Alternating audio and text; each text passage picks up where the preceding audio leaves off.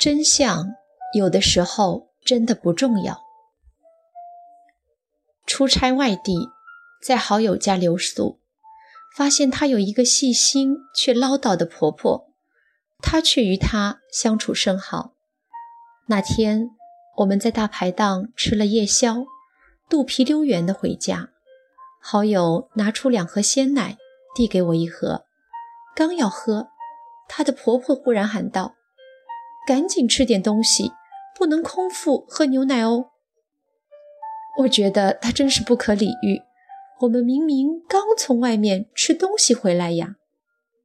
好友似乎看出了我的心思，悄悄做了个制止的手势，拿出一片面包给我撕了一点，自己又撕下一点。老太太看我们将半口面包塞进了嘴里，才喜滋滋的。忙别的事儿去了。我们刚吃了那么多的东西，根本不是空腹。你为什么不和他说啊？我不满。好友拍拍我，笑着说：“如果他能在这件小事上获得成就感，我们又何必告诉他真相呢？真相对他不重要，对我们也没意义。只不过是半口面包的事儿。”这是我第一次听到真相不重要。多年来，我受到的教育都是要坚持真理。如果你觉得对方错了，一定要指出来，帮助他改正。言是爱，松是害。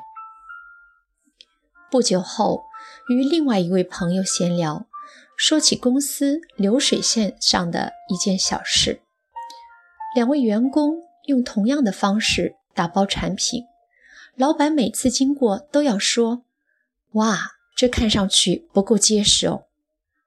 ”A 总是一声不吭的加一条绳子，B 则会长篇大论的向老板证明自己的包装多么科学、多么结实。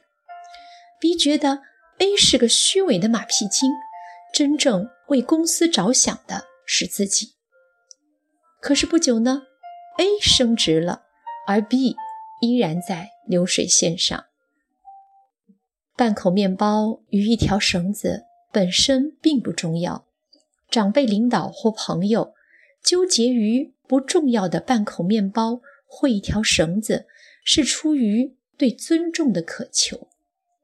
他不关心你的肚子是否饱，包装是否结实，他关心的是当自己的话落地时。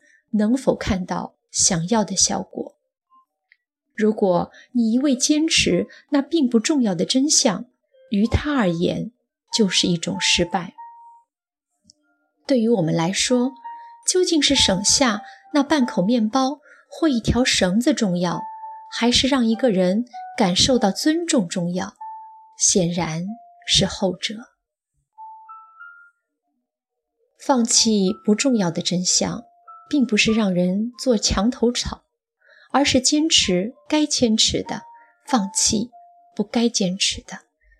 真相重要与否，不在于你的感受，而在于这件事是否会对结果产生本质的影响，是否会改变一个人、一件事，是否关乎道德与底线。如果一个人常常凭着直觉去辩解与忤逆，日积月累，你会成为一个真实却毫无教养的人。